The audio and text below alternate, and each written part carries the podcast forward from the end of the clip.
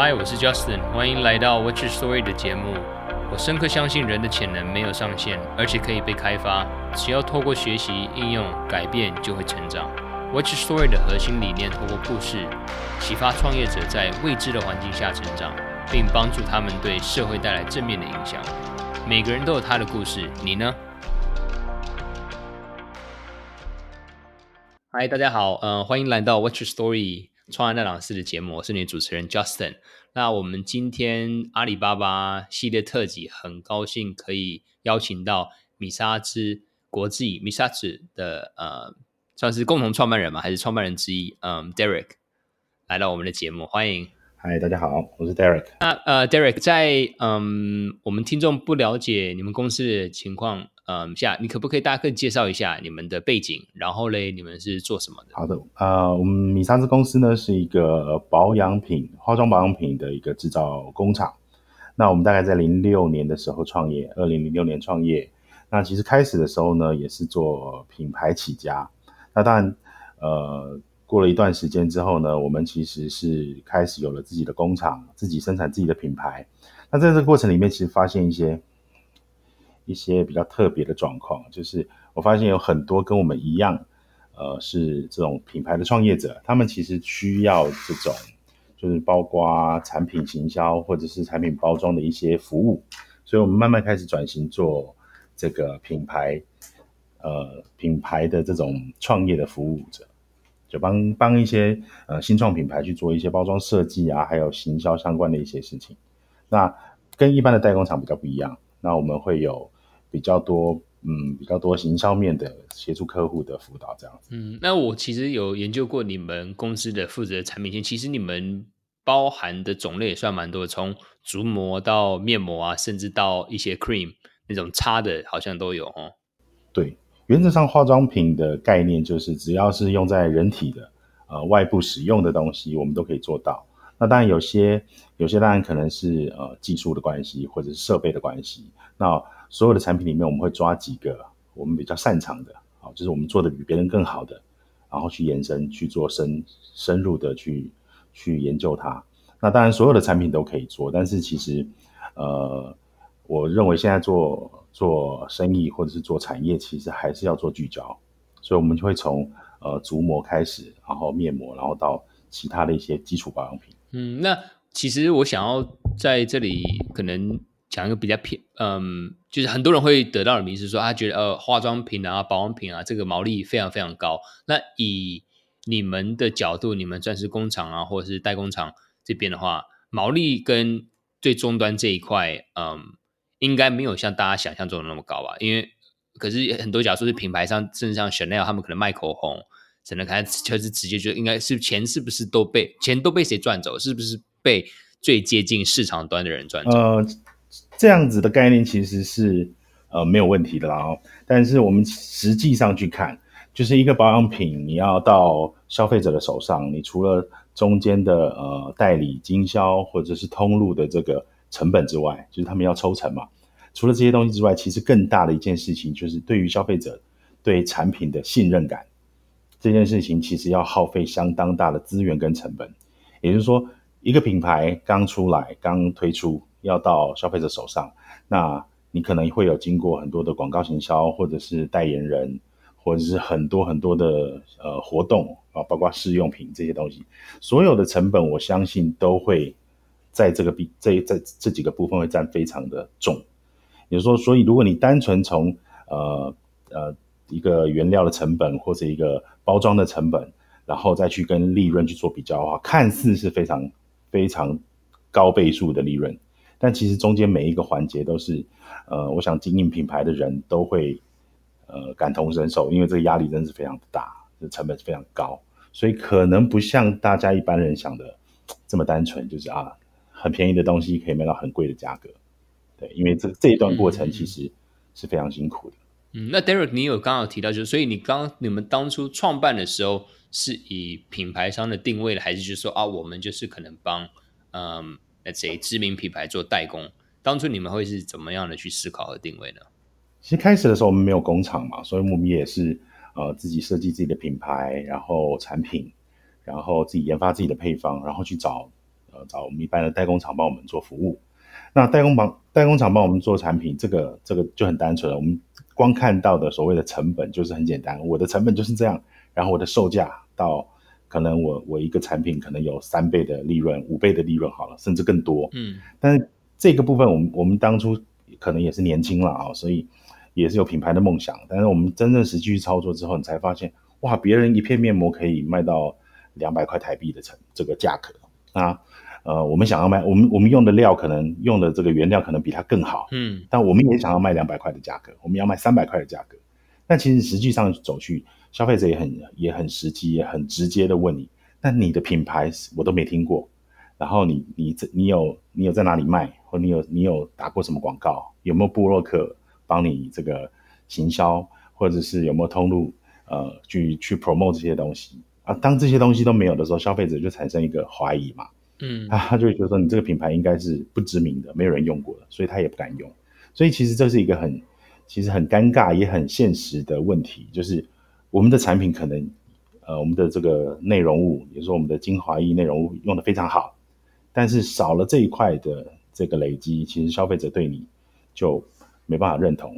好，所以我们那时候其实碰到蛮多的，蛮辛苦的，就是一些障碍。那我们也慢慢调整了，我们也知道说啊，不是光产品好就好，还有很多很多周边的很多相关的事情，你必须要去考虑。然后我们慢慢去尝试，那甚至当时也花了很多各种不同的这种平台啊、行销啊、广告啊，也花费非常高。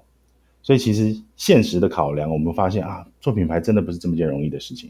所以呃，那时候我们在建立自己的工厂的时候，我们就想说，好，那做。光开了工厂，光做自己的品牌也是不够，所以我们开开始慢慢去转型，也接一些代工。但我们我们也是比较聚焦，我们就知道说，像我们这样子的新创品牌，然后他们会遭遇到很多困难。那我们我们就讲嘛，做生意要挖人家的痛点嘛。那我们知道他们，其实我们自己感同身受，我们知道说啊，他们痛痛点在哪里？比如说，呃，每一次的这个订购 MOQ 的量，那我们尽量把这个量压到最低。那我们尽量在这个范围之内，一个预算上限的范围之内，用到更好的产品，啊，这是我们的一个一个转型的一个出发点。那也就是因为了解客户的痛点之后，我们发现其实很多的时候呢，我们讲出来的话呢，都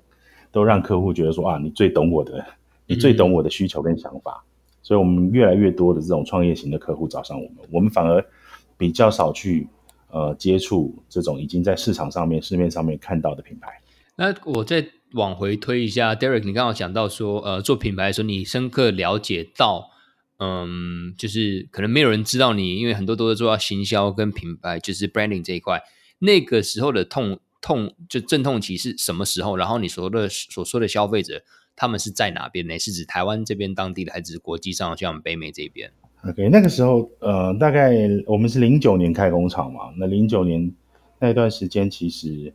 呃，也做过很多这个挣扎了哦。那主要市场还是在台湾啊，我们也是以新也是新创的公司嘛，所以主要的主要的市场也在台湾，还没有走到国际区啊。那但我们我们开了工厂之后呢，我们开始想说啊，不能只做台湾了，我们应该要往外走，所以我们开始也是一年可能参加了十个以上的展览啊，就是国际的展览，所以花的成本没想到更高，嗯、没想到比我们玩一个小小品牌。要花的钱还要更多，那当然我们算是呃呃，就是长辈也支持嘛，好，就是说希望我们能够往外面去走，所以我们出去走了一段时间，那也花了很多的成本。但我们发现另外一个问题就是，你你的工厂的样品你交给客户之后，客户不敢使用，反过来又碰到一个问题了，你带出去的东西，你带出去的样品没有品牌。在没有品牌的状况之下，客户又开又开始产生质疑，就说你这个工厂好像带出带出一些什么试用品啊、实验品啊，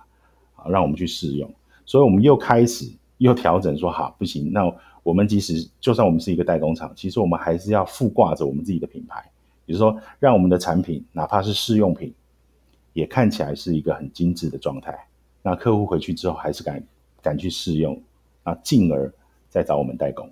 嗯，其实 Derek 想到这一块很符合，就是人这边最基本的心理层面嘛。他不管是你对 B to B 这一块，或是对终端消费者来讲，他其实最主要是一个信任。然后他不知道你的故事是什么，你为什么要做这个产品的时候，可能他会以为你拿什么化学药剂调一调就请他去试用嘛，对不对？对。所以你说，不管是你在展会上，你们是代工厂，都要以品牌的定位，然后甚至对中端消费者的时候，可能就是说，OK，你是找什么样的人代言，你里面的配方是什么，甚至你里面的配方比别人好。没有人知道，或者是没有人相信你的时候，其实那都是没有用。对，没错。嗯，那我们现在嗯跳到讲到就是嗯阿里平台这一块，就当初为什么你们会想要使用阿里巴巴的平台，然后你得到了什么样的价值或者结果呢？甚至说你们在使用的过程中，应该有很多的跌跌撞撞，对，甚至一些失败的经验，可不可以和我们分享？是，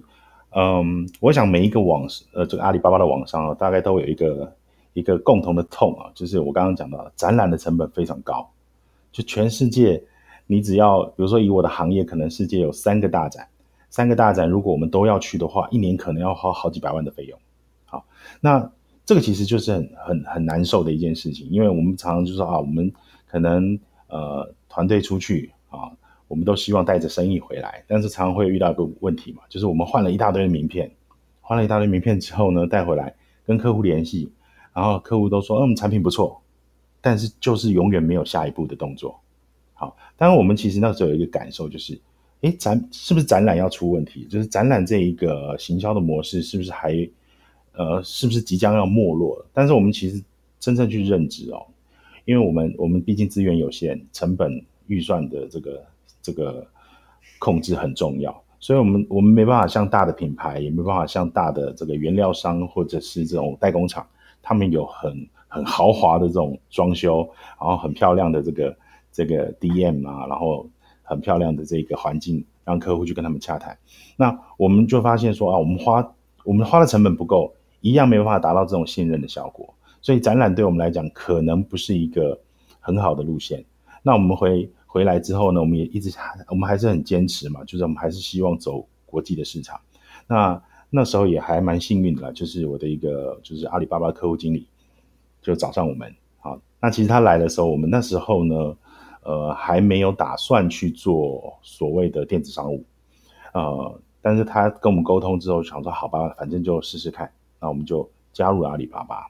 那加入之后，其实我我我到现在，我到我现在是一个反省的心态啊，因为刚开始做的时候，我想我是老板嘛，嗯，那我。呃，相对比起来，可能我的同事呢，贸易比我熟悉，可能英文比我好，然后呢，我反正我都交给他们去做，就是我都完全不管哦。这这我常常讲的一个故事，我基本上都不参与。所以我第一我加入阿里的第一年，非常的非常惨，大概呃呃还好，但是有接到一笔三千块美金的小订单。哎，那个是什么时候？呃，二零一五年。哦哇，OK，对，那。当时是这样，就是呃，大我我基本上呃我都没有管这个事情啊。但是我们的第一年即将结束的时候，所有的人都告诉我说啊，不要再做了，不要再做阿里了。我说为什么？说没有效果，上面都没有客户，或者是呃会有呃会有人告诉我说啊，那个上面都是假的，都是没有真正的客户，没有真正的订单，然后都是诈骗信，都是这样子的。我听到的讯息都是这样，但我我心里的一个想法是奇怪，那我们一天到晚听。很多这个阿里的网商在分享他们接单的心得啊，他们他们突破的心得，为什么我的团队都做不好？所以那个时候其实其实我自己也觉得说啊，那个嗯，就是公司里面的氛围不是太好啊，不是太好。那我就说还我还是坚持要做。那那当然团队就有点有点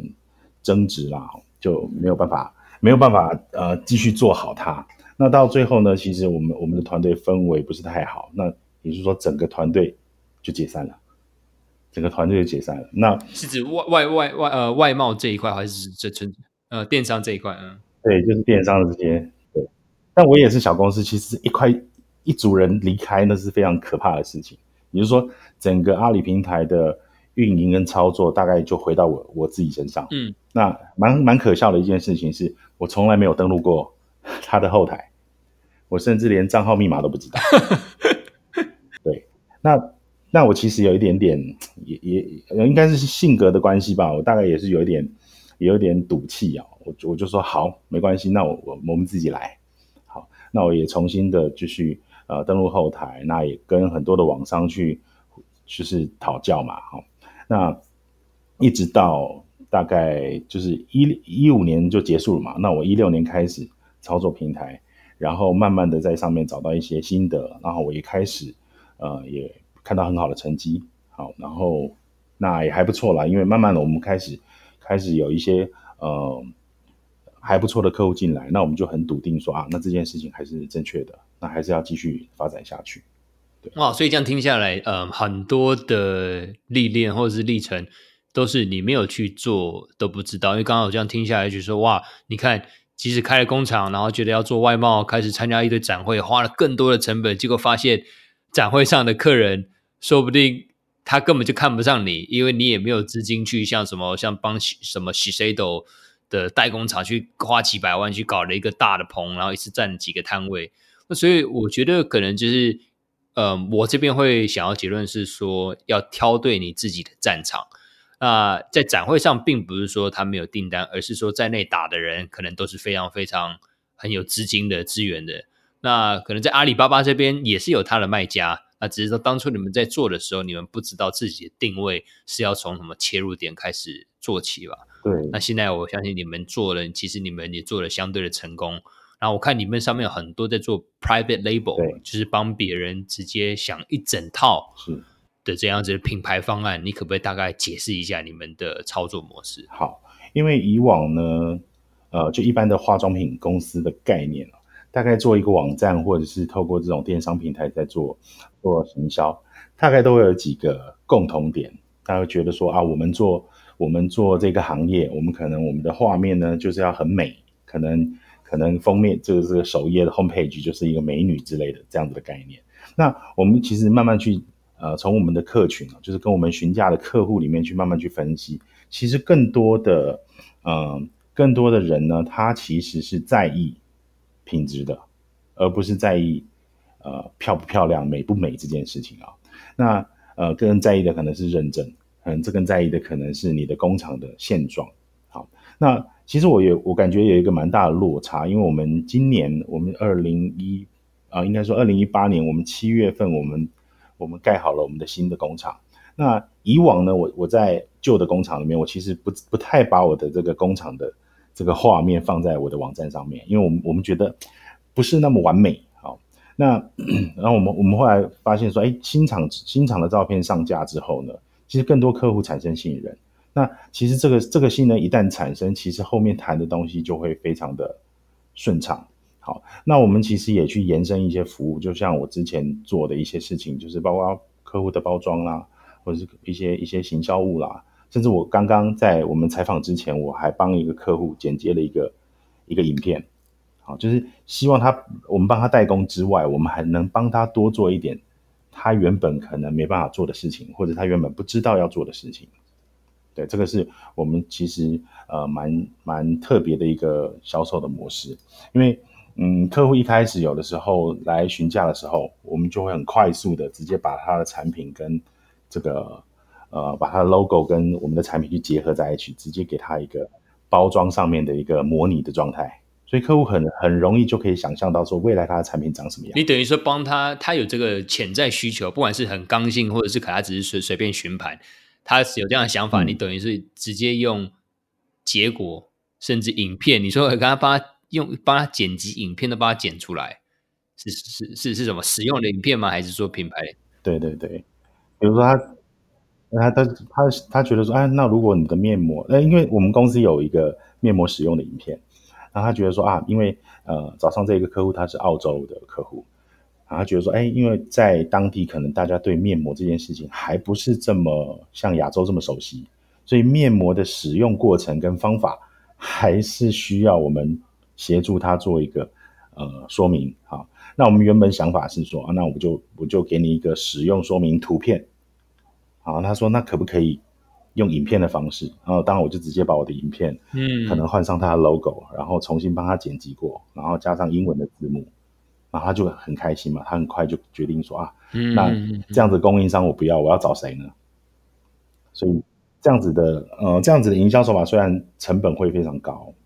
但是我觉得是非常快速而且是有效的。嗯，那我们现在跳到，嗯，因为基本上变成你都已经可以预测到。客户需要什么，然后你都帮他解决了。那这一些的客户有多少？因为之前我们在电话上，呃，之前在聊的时候有讲到说，你们其实很多买家，他们其实在亚马逊上有做销售。然后你说，甚至很多这一些客户的年纪年龄层是非常非常年轻的，都自己的创业家。你可不大家解释一下这样子的 case 呢？OK，因为呃，大概也是这两年的时间了，我们其实透过阿里巴巴上面的数据。然后透过我们询盘客户的这个了解，我们都会做很多的沟通。那我们其实发现一个状况，就是其实全世界都一样，每个年轻人都在想创业这件事情。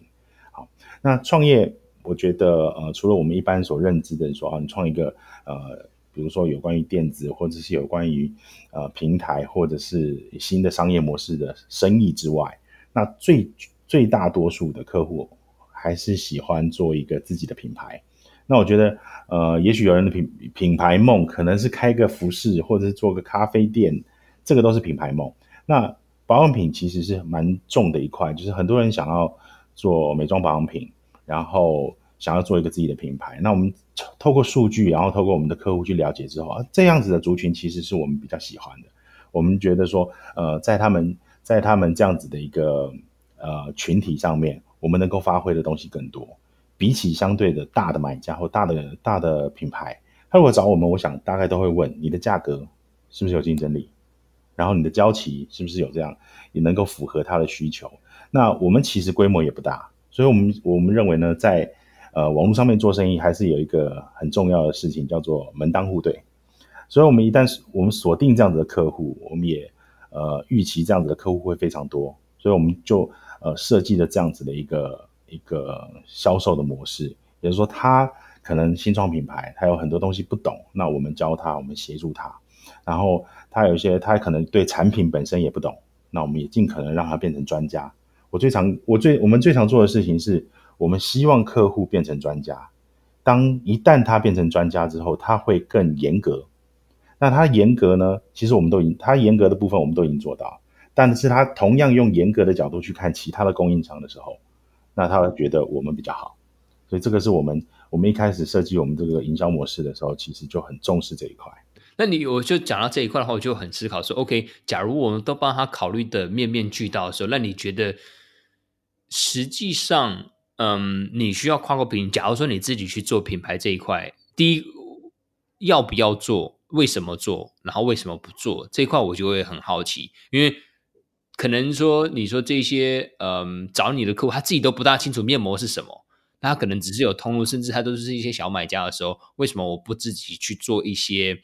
嗯，性价比比较高，甚至我找一些当地网红去合作，来去推我自己的品牌呢？这个也是一个蛮有趣的问题，我自己曾经也也想过，就是说，哎，对啊，我们都是别人的顾问，我们都帮别人在做这样的事情，那凭什么我们做不到？那我觉得这可能跟呃呃，我可能我心里还没准备好吧哈，但是呃，这可能跟呃台湾的现在的一个一个状态，我觉得呃，毕竟台湾是一个岛，我们可能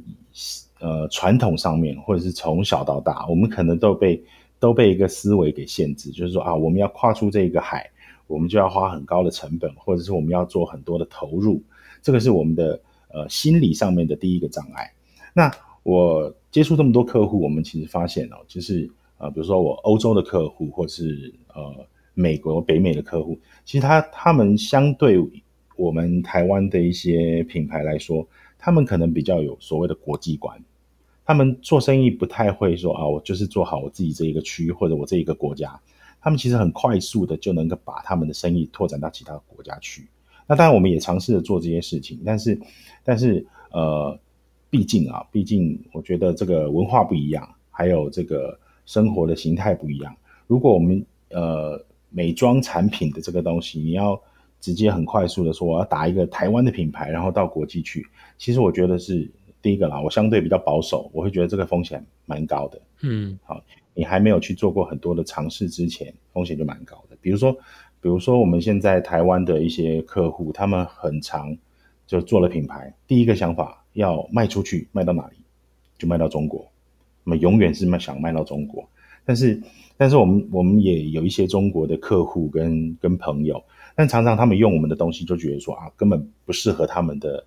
这个使用习惯，或者是他们的气候啊，他们的这个整个生活的模式都不一样。所以，你如果很贸然的把一个品牌推到海外去，其实是风险很大的。嗯，所以我们的第一个第一个想法是这样。那我们现在帮很多的客户去去做品牌啊，虽然是很小的订单，但其实我们也在收集所谓的数据，就是我这一个这样子的配方是适合亚洲市场的，那是不是适合欧洲市场呢？好，那我们透过其实很多欧洲市场的客户，诶，因为他们调出来的这个配方的模式，可能就会跟我们在亚洲使用的差异非常大。那呃，这个也是我稍微可能比较狡猾一点的地方，就是我也透过这些客户的这个销售量，还有他们的配方的模式，然后去了解未来我要进入到那个市场去，我应该用什么样的态度去，或者用什么样的这个配方模式去应对当地人的使用习惯。对，这个是我们我们还在调整当中。所以，所以可以说，就是你们在阶段不是说不想要做这件事情，而是想要，可是在风险结构。跟考量上还不会去去去开始操作，因为你都就像你说的嘛，当地的市场它可能干湿度，它可能面膜根本不需需要更更更保湿度更高，因为在北美可能更干燥。可是你不知道这件事情，你去投入的话，你那个风险非常高。那你与其这样子做，是不是透过现在既有 B to B 的客户，可以了解到很多这样的市场的情报？没错，没错，嗯，这个是一个这一个呃，这是一个目前的想法啦。我觉得呃。一旦这一个数据库是比较完整一点的时候，那我们就会更有信心了。好，那不然的话，呃，你说像现在，如果我们要在 Amazon 上面卖东西，其实是非常简单的事情啊，成本也不高哦。对啊，只要开一个平台，也不用花很多的这个这个成本。那我们我们为什么不去做？那其实我有另外一个心态，就是如果要去做，那就得要很认真的去做，包括你的团队，包括你你你对于产品的研究，你必须要做的比较深入一点。因为我一开开场我们就说嘛，因为保养品并不是一个呃大家很容易信任的东西。好，那你如果在这个部分你没有特别的去研究，其实即使他买了用了，他也不会有很好的反馈，他可能也不会有很好的评价。那其实如果你这个部分没有做，你贸然的去做这件事情，只想要赶快赚钱。那我觉得这个就跟我们的价值观有点落差。嗯嗯嗯嗯。那假如说我们换另外一个角度去思考的话，那你觉得这个市场趋势是存在的？就是说我们要怎么更贴近终端消费者？那中间有一个落差，其实是个痛点，因为你对市场的嗯资讯的未知，所以需要透过当地的厂商啊，或者是甚至说这些嗯 Amazon 的卖家来找到你们。可是有没有想过说，那 maybe 这些？在亚马逊销售的客户，就是跟你买买购买的客户，他们说不定也不知道市场要什么样的情况。其实它这样变成一个鸡生蛋，蛋生鸡的问题。你们有没有考虑到这样子的情况呢？对，所以所以我们要尽可能去抓到一个一个平衡啦。好，那我们当然我们自己有我们自己的这个呃呃，我们自己公司里面当然会对市场的产品去做去做比对。好，我们自己会有先有一个预期。好，那当然，客户当当客户跟我们确认下单之前，我们本来就会经过一个非常长时间的试用的过程。好，并尤其我们做代呃做品牌的代工，绝对不是这么单纯说啊，我想要做面膜，然后多少钱多少片，然后他就出货，不会到这么单纯，因为这个呃，在他把呃在在他的正式订单之前。我觉得还是会有很多的关于配方上面的这个沟通的过程，那他可能会试用三到五次，然后他可能会做小批量的试用，去给他的周边的朋友，嗯，或者是客户去试用。那这一段其实有很很重要的一个价值，但我们其实在这一段投入的成本也会非常高。好，就像呃，我上个礼拜也有一个俄罗斯的客户，那我们寄了样品给他，他用他用了说他觉得不好，嗯。他觉得不好，就是不 OK。好，那你也知道，我们我们把一个样品寄到俄罗斯去，我们要花很贵的运费。嗯嗯。那我们其实，我我也跟我的业务同事说，那你要考虑一件事情，你是打算就此放手呢，还是说也借由这一次的机会去了解俄罗斯的这个客户的市场？好，所以我们跟客户说，那可不可以给你，你给我们一个具体的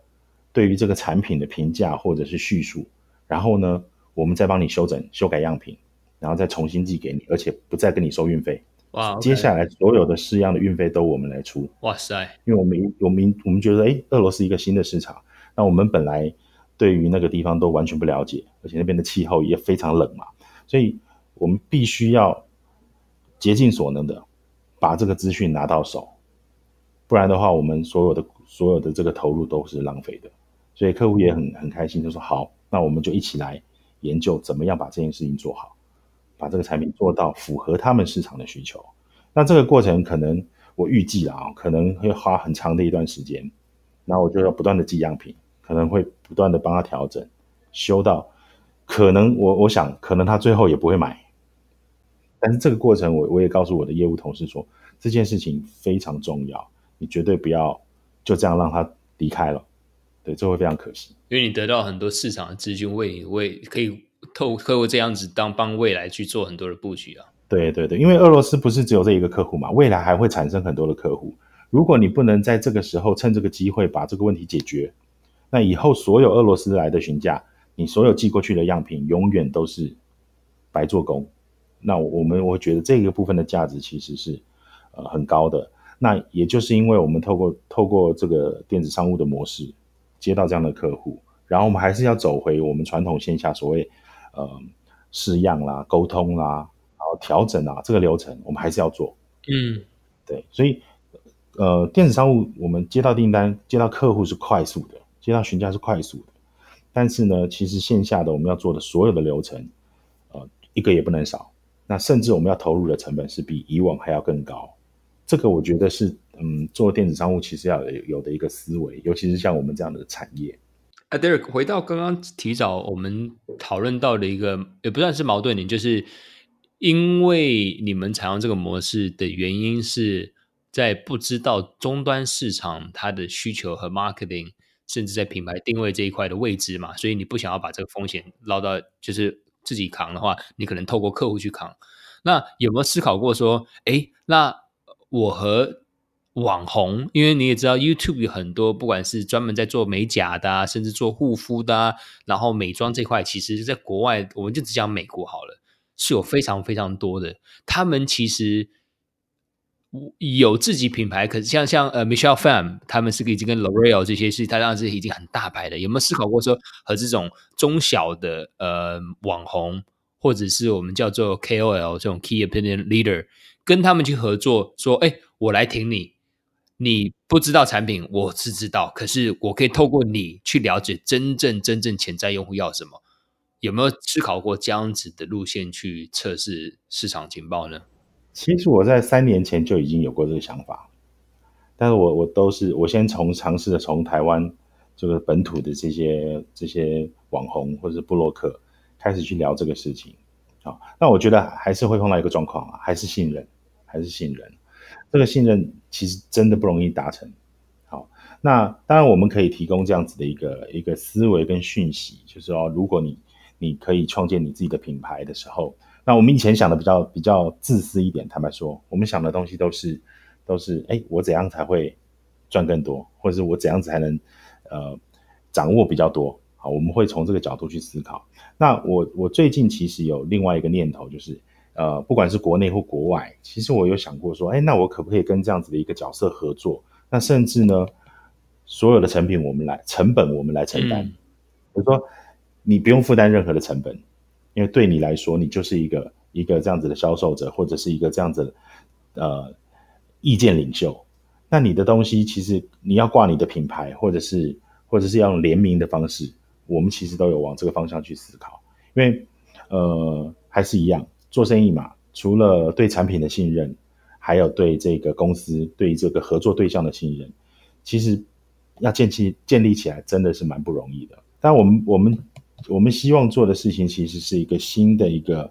一个交易的模式或者合作的模式，比较不希望单纯的只是做买卖。对，那既然是这样的思维的话，我觉得就就会想的更多一点。那那所以所以这一块你你我们刚才所 讨论到，在台湾是有尝试过，可是你说碰到最大的问题就是还是信任嘛？不管是说呃这些呃 KOL 这意见领袖信不信任你的产品，甚至说意见领袖他底下的粉丝信不信任他的产品，他可能很喜欢看他的影片，并不代表他会买，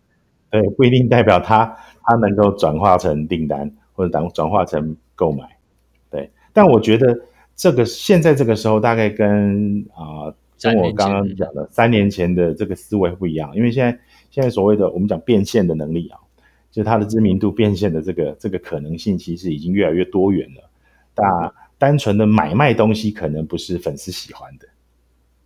可能会要要有另外的一个一个一个思维出来，因为你光是推出自己的品牌，光是推出一个产品，那我觉得现在消费者其实也麻痹了，也不像以前说啊，你推什么我都买，甚至你做你的品牌，我跟着我跟着跟着疯狂，但已已经也不是这样的，消费者也越来越理性了。Derek 在哇，其实其实现在 share 真的蛮多的。其实我我一直在在在挖掘，也没有我们没有在讨论说什么是对和错啦。就是说我们去挑战说这个思维，就是说 OK，在供应链整合这一块到底要怎么去做，然后怎么去真正去了解自己在不同阶段需要 focus 在哪一件事情和资源上。那在我们结束前，呃，你有什么事情想要或者是一些经验想要和我们的听众说？那我们的听众。嗯，有很多海外的华人，那不乏是一些呃白领阶级的经理级的管理阶层啊，甚至可能想要刚刚想要创业的一些年轻人，然后甚至也有一些可能呃准备退休或者是接棒，呃，可是他们想要转型却不知道如何开始。你就对一些这些听众想会想要和他们说什么？呃，一样，我们刚刚提到的一个议题哦，就是呃刚开始的时候呢，一定是很辛苦的啦。那呃，我觉得呢，不管你是要透过电子商务，还是你要自己做网站，还是要做自己的品牌，我觉得，呃，身为一个创办人或者是一个一个这个主事者，我觉得还是要比别人多花加倍的心力去投入你想要走的那条路。因为，嗯，我其实常看到一些老板，所谓老板，我们不管是呃呃，大概一。传统产业或者是稍微稍微长年纪的老板，他们可能在传统的市场、传统的生意都做得还不错。那一旦跨到电商，我觉得没有什么差别。呃，你一样要投入，一定一定要用呃重新创业的这个心态再去面对这一件事情。我觉得会比未来的路会走得比较顺利。好，那我自己是一个这个血淋淋的惨痛的经验这个过来人哦，就是。呃，当我没有去，也没有去认识他，没有去理解这个新的领域的时候，那我觉得我我有时候可能觉得说啊，那别人可以帮我做好，这个员工可以帮我做好。那事实上其实真的没有这么单纯，因为我觉得一个呃老板也好，或者是一个主管也好，其实你应该会比呃所谓的操作的人员或业务的人人员有更大的这种权限跟呃弹性处理客户需求的一个能力跟。跟这个可行，你比较能够控制这个可行性，所以我觉得还是要真的全心的去投入。那当然，呃，以现在来说，呃，我们大概已经有了一些心得了，我们开始去重新去复制到其他团队成员的身上，然后慢慢的再将这个可能性再去扩大。这个是我的一个一个思考的方向跟建议。对，那我们今天真的谢谢米沙兹的呃 Derek 来到我们的秀。那希望之后，假如说大家有兴趣的话，是可以在哪里找到你们？是在呃 Google 要打什么？呃，Google 应该可以打我的公司名字吧，就是米沙兹国际有限公司，应该比较快一点。我们到时候会把这些呃 Derek 的公司的明细都放在我们的 Show Notes 上面。那今天真的很谢谢 Derek 来到我们的 Show，谢谢你喽，Derek。好，谢谢 Justin。嗯，OK，好，拜拜。恭喜你又发掘了一个不同的故事，也希望有吸收到有用的知识哦。内容有提到的连结、详细的笔记、资源都可以在官网 wysjustin 点 com 里面找到哦。如果您觉得这样子的内容有价值，也麻烦可以动动手指在收听收看的平台给我们评价，并且分享，让更多人了解我们想要散播的理念。那么下期再会，Peace。